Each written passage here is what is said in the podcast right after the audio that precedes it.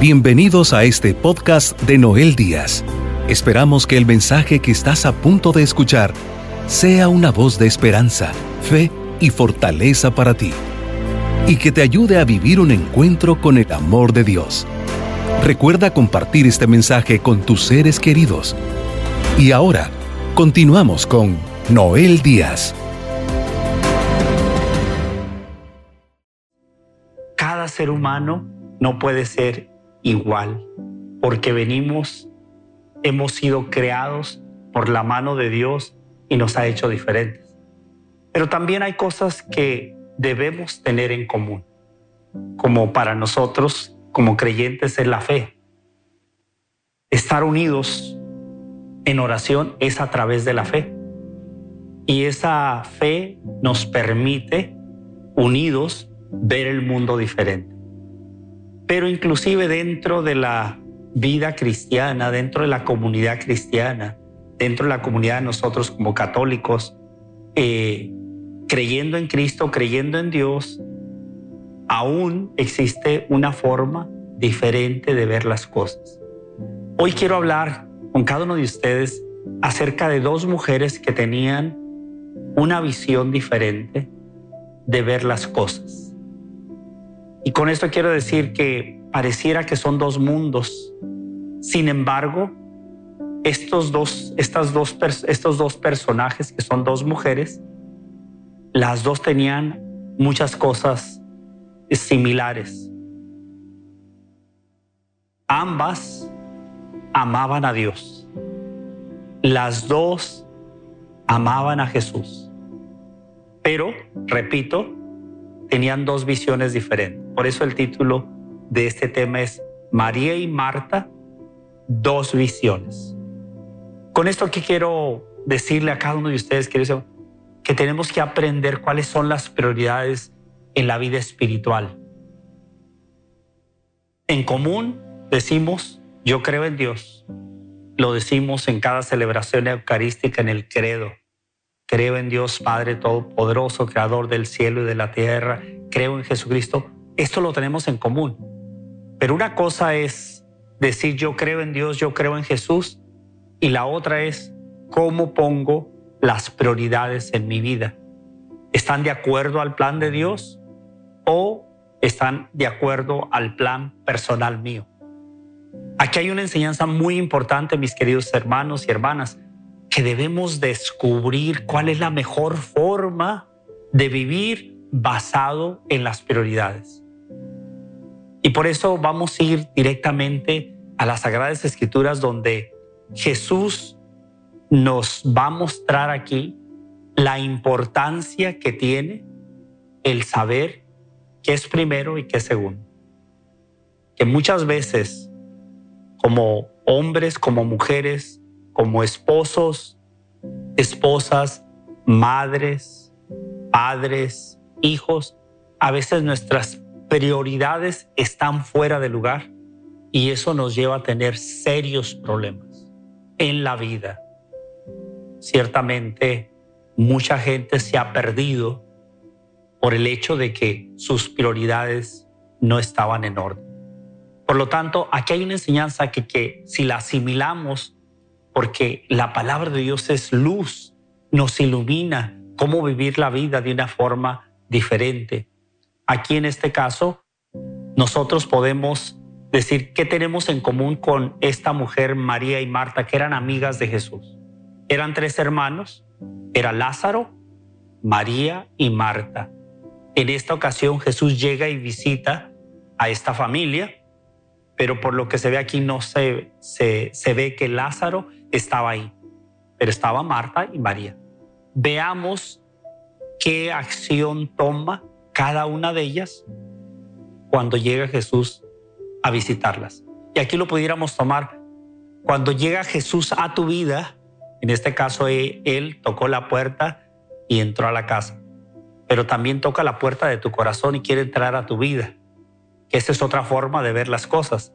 Entonces, cuando entra, cuál visión tiene María y cuál visión tiene Marta. Aquí lo vamos a ver. Si vamos a la escritura, En Lucas, el Evangelio de San Lucas es el único que nos narra esta visita de Jesús a esta familia. Los otros evangelistas no mencionan esta visita. Por lo tanto, es algo único, pero aquí, repito, hay un aprendizaje, no solamente de las prioridades, pero del valor que tiene, cómo nosotros podemos mostrar que amamos a Dios, que amamos a Jesús. Ahí está la clave de la felicidad, está la clave de la salvación, está la clave de cómo vivir una vida abundante. Entonces, pongamos esto en perspectiva.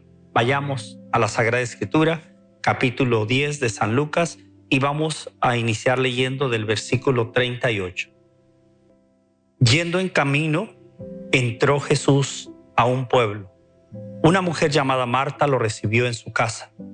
Tenía una hermana llamada María, la cual, sentada a los pies del Señor, escuchaba sus palabras. Marta, ocupada en los quehaceres de la casa, dijo a Jesús, Maestro, ¿no te importa que mi hermana me deje sola en los quehaceres? Dile que me ayude. El Señor le respondió, Marta, Marta, te preocupas y te inquietas por muchas cosas, cuando una sola es necesaria. María escogió la mejor parte y no se la quitarán. Palabra del Señor. ¿Qué momento fue para estas dos mujeres recibir en su casa al Rey de Reyes, al Mesías? Y aquí vemos a un Jesús como muchas veces nos cuesta entender, Jesús, un hombre sencillo, humilde, que también visitaba a sus amigos. Hoy yo siento que Jesús sigue visitando a aquellos que le abrimos la puerta. Él quiere visitar todas las familias del mundo. Él quiere que todas las familias tengan armonía, vivan en amor. Jesús sigue tocando puertas, queriendo entrar a nuestras vidas, a nuestra casa. Aquí entró y dice que lo recibió Marta. Marta, en cuanto vamos a tener que usar nuestra imaginación porque no nos dan no nos da todos los detalles el evangelista. ¿Qué sucedió cuando abrió la puerta Marta y entró Jesús? Pero vamos a imaginarnos. Le abre la puerta, bienvenido maestro, eh, siéntate y voy a imaginarme que Marta estaba en medio de los quehaceres. Vamos a hacer que llegó en la mañana y tenía que tender la cama, tenía eh, de que lavar los trastes, tenía que estaba preparando el desayuno. Vamos a imaginarnos que estaba atareada. Entonces llega Jesús de sorpresa y entonces ella lo recibe y quizás se fue a trabajar a, donde estaba fue a hacer su, a continuar con su quehacer. Y vamos a ver ahora la visión de María, la hermana. Yo quiero imaginarme, María estaba igual trabajando con ella cuando llega Jesús. Pero aquí María hizo algo diferente a Marta. Se sentó Jesús y María se va a los pies de Cristo.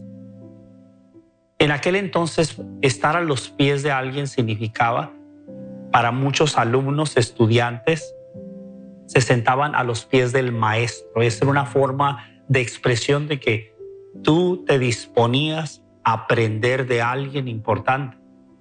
Ponerse a los pies de alguien era, vamos a decir, someterte a la escucha de esa persona porque querías recibir de esa persona la enseñanza, el conocimiento. Entonces aquí nos enseña que María valoró quién estaba presente.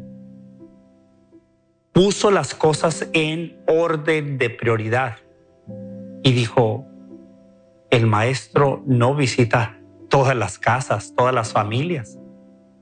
Él es el Hijo de Dios Con esto quiere decir que Marta y María ya conocían a Jesús. Las dos lo querían, pero María tenía una visión diferente. Reconoció que ese momento era único y particular y le iba a dar el valor necesario. Entonces, ponerse a los pies era que ella le dio el lugar a Dios en ese momento más que a los quehaceres de la casa. Ahora, Marta, imaginémonos, bienvenido, maestro, toma asiento y después se va a hacer todo lo que estaba haciendo. En ese momento, ella sigue y mira a su hermana sentada. Imaginémonos, ella trabajando y mira a su hermana sentada, hablando con Jesús. Entonces imagino que desde la cocina le grita y le dice, maestro. No sabemos cómo fue la expresión. Maestro, dile a María, dile a mi hermana que no me deje a mí sola haciendo los quehaceres. Se enojó, estaba disgustada. Y entonces Jesús aquí le da una respuesta maravillosa a Marta. Pero antes de eso, pongámoslo en una perspectiva de nuestros días. Podemos todos tener en común que amamos a Dios, que queremos a Dios, que vamos a, a misa, que somos personas que consideramos que Dios es muy importante en nuestras vidas, pero el orden de nuestras prioridades no está bien. Vamos a decir, Muchos católicos de nombre no van a misa. Muchos católicos de nombre no reciben el cuerpo de Cristo. Muchos católicos no se dan el tiempo para leer la, la, palabra de Dios. Muchos católicos no se dan el tiempo de hacer un espacio cada día para orar. Muchos católicos no nos damos el tiempo de usar nuestros talentos y ayudar a otras personas. ¿Por qué? Porque estamos ocupados. Estamos ocupados en el trabajo, trabaja. Muchas personas tienen dos, tres trabajos, a veces por una gran necesidad, a veces simplemente porque queremos acumular. Ciertamente perdemos muchas cosas importantes. Si no tenemos un orden en lo que hacemos, entonces, repito, vamos a tener problemas serios. Aquí la intención de Marta era buena. Ella quería tener la casa bien arreglada porque tenía una visita. Se, entiende esa parte. Pero estaba descuidando algo muy importante, que Jesús no nomás iba a saludarles, Él les hablaba del reino de los cielos.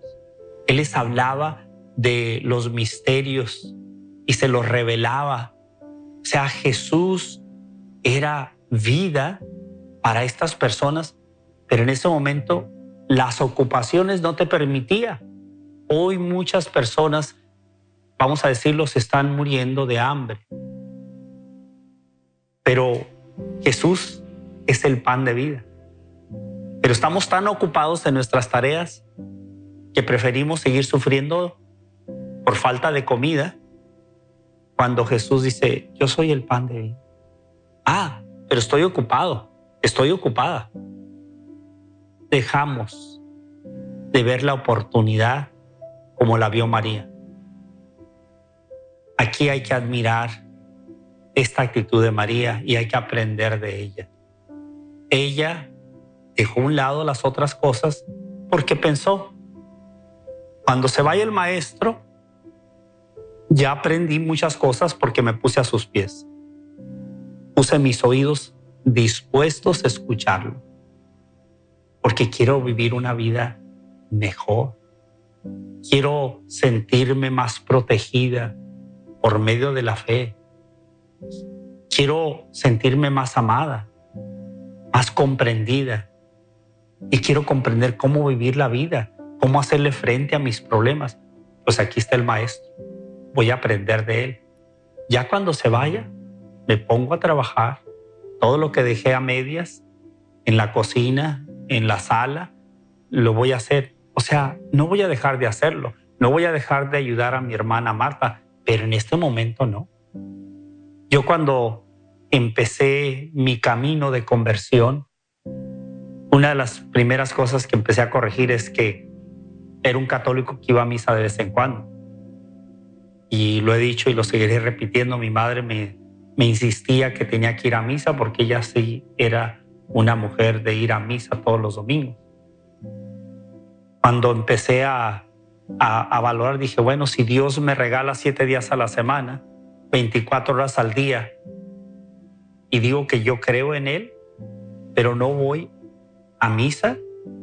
¿Y qué es la misa? No es solamente un mandamiento obligatorio. Eso no, no es, no es solamente cumplir con un mandato. Es que en la misa Cristo está presente. Yo quiero hacer lo que hizo María. Quiero estar a los pies, quiero esa hora que, es una hora, caray, es muy poco tiempo. Pero eso también nos, nos divide. Sabemos quién está con Cristo y quién no. ¿Quién puede decir que cree en Cristo, pero no tiene en prioridad la, el hecho de estar con Cristo? Entonces aquí podemos ver dos, dos grupos. Marta representa uno que sí decía y amaba a Cristo, pero con sus hechos no lo mostraba. María con sus hechos lo mostró inmediatamente al ponerse a los pies de Jesús. Hoy como católicos tenemos que estar conscientes de que si queremos una vida por excelencia basado en lo que Dios nos ofrece, tenemos que hacer lo que hizo María. Hay que aprender del maestro. Hay que aprender cómo vivir la vida, cómo enfrentar los dilemas en la familia, en el trabajo, en la sociedad. ¿Cómo lo vamos a hacer?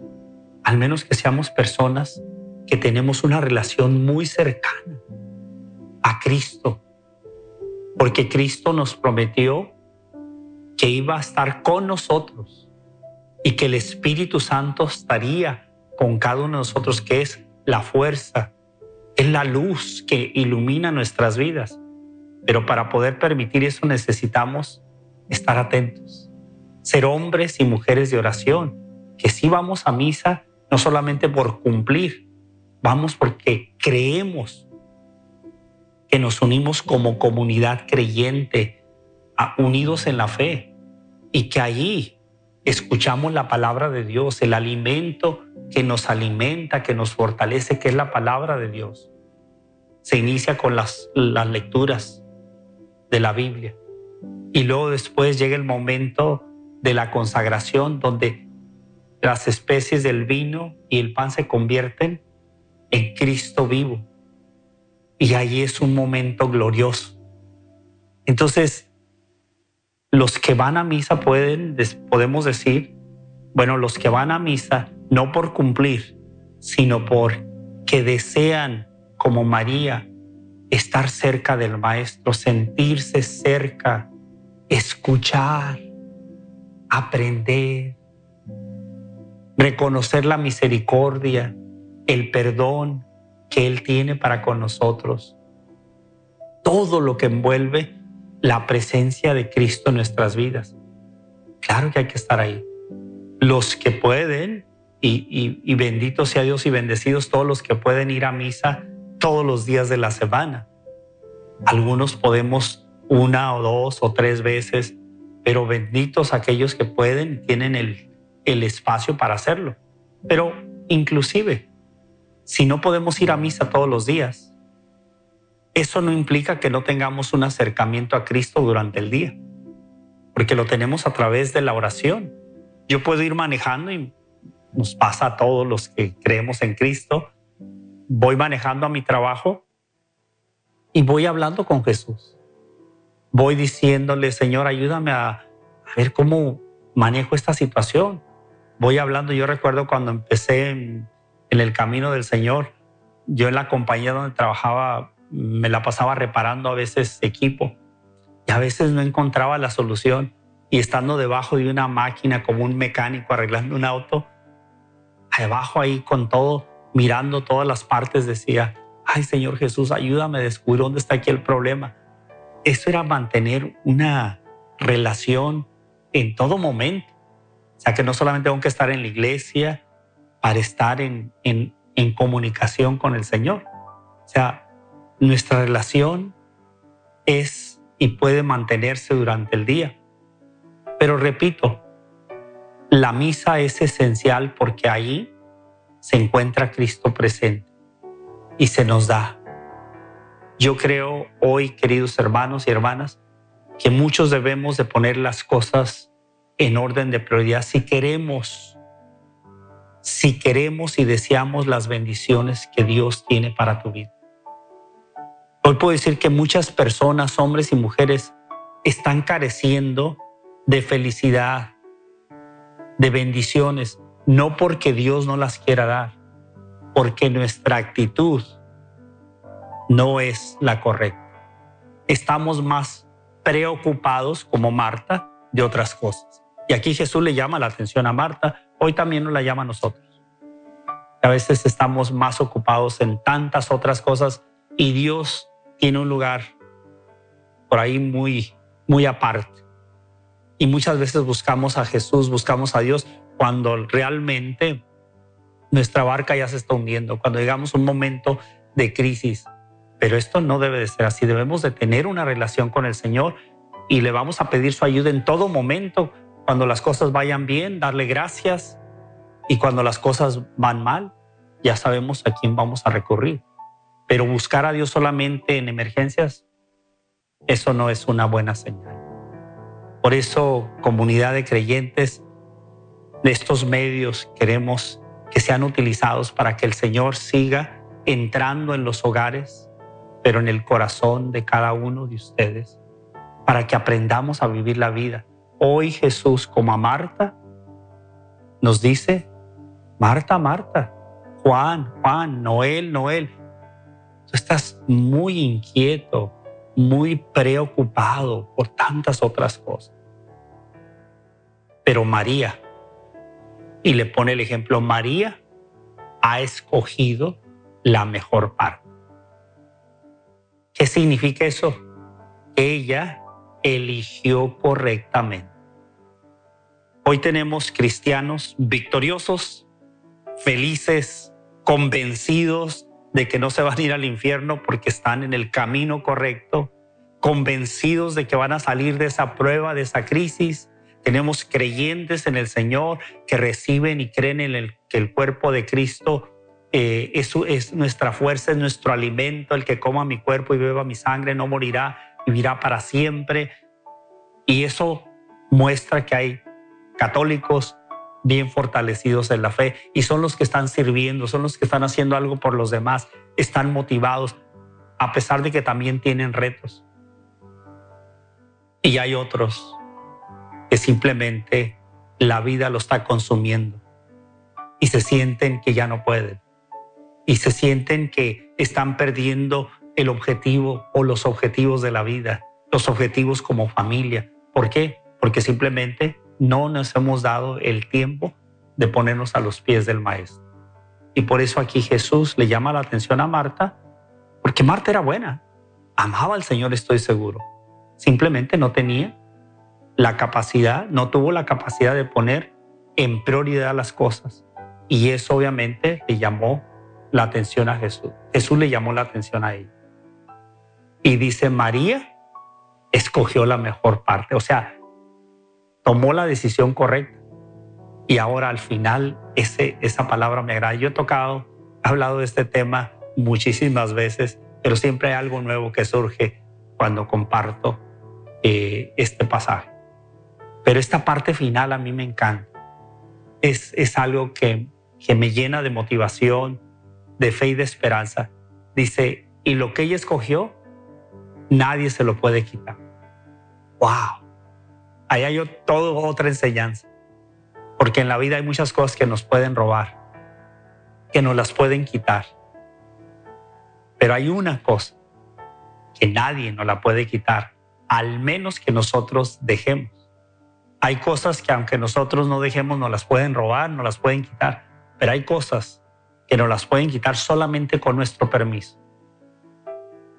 Si no es porque nosotros dejamos, nadie nos la puede quitar, ni Satanás, ni el enemigo, ni el mundo, nadie. Y es la fe en Cristo Jesús. Y la fe en Cristo nos lleva a la vida eterna.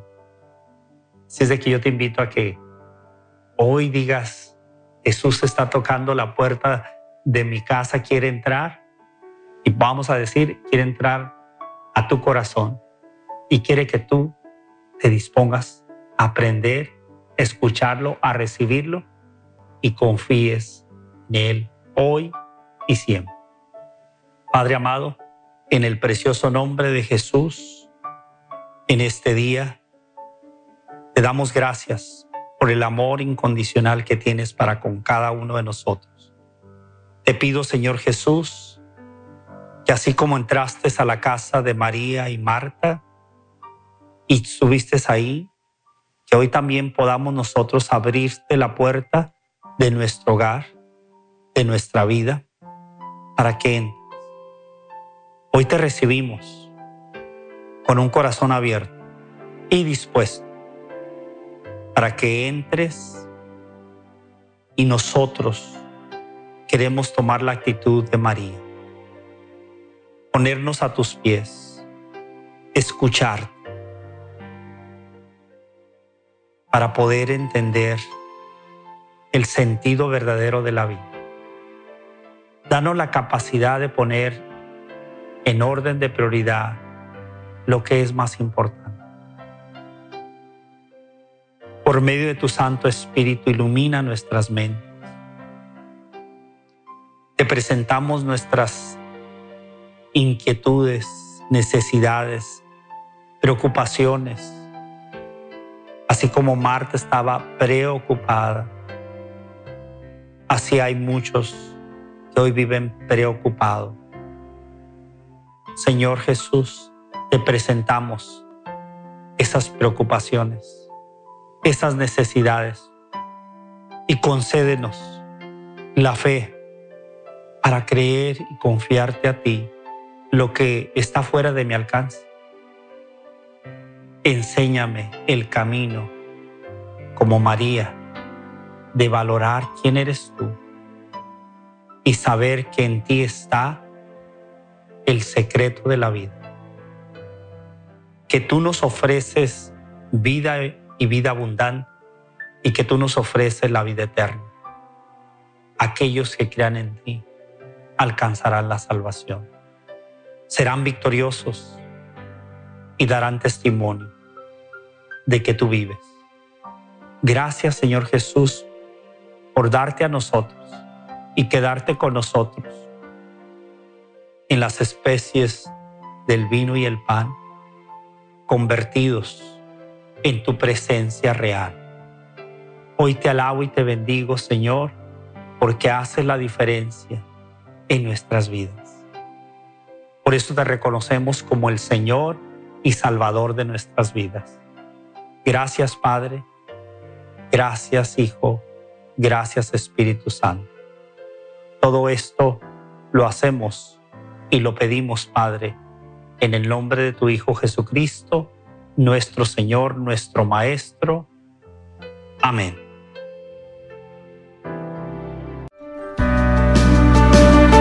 Sabemos que por medio de este mensaje, hoy has recibido palabras que edificarán tu vida. Para seguir recibiendo los mensajes de Noel Díaz, no olvides suscribirte a su canal de YouTube Noel Díaz y seguirlo en sus redes sociales con el nombre de Noel Díaz Esne. También puedes visitar la página web www.elsembrador.org para enterarte de los horarios de sus programas de televisión y radio en vivo. Asegúrate de suscribirte a este podcast y compartirlo con tus seres queridos. Agradecemos tu sintonía el día de hoy.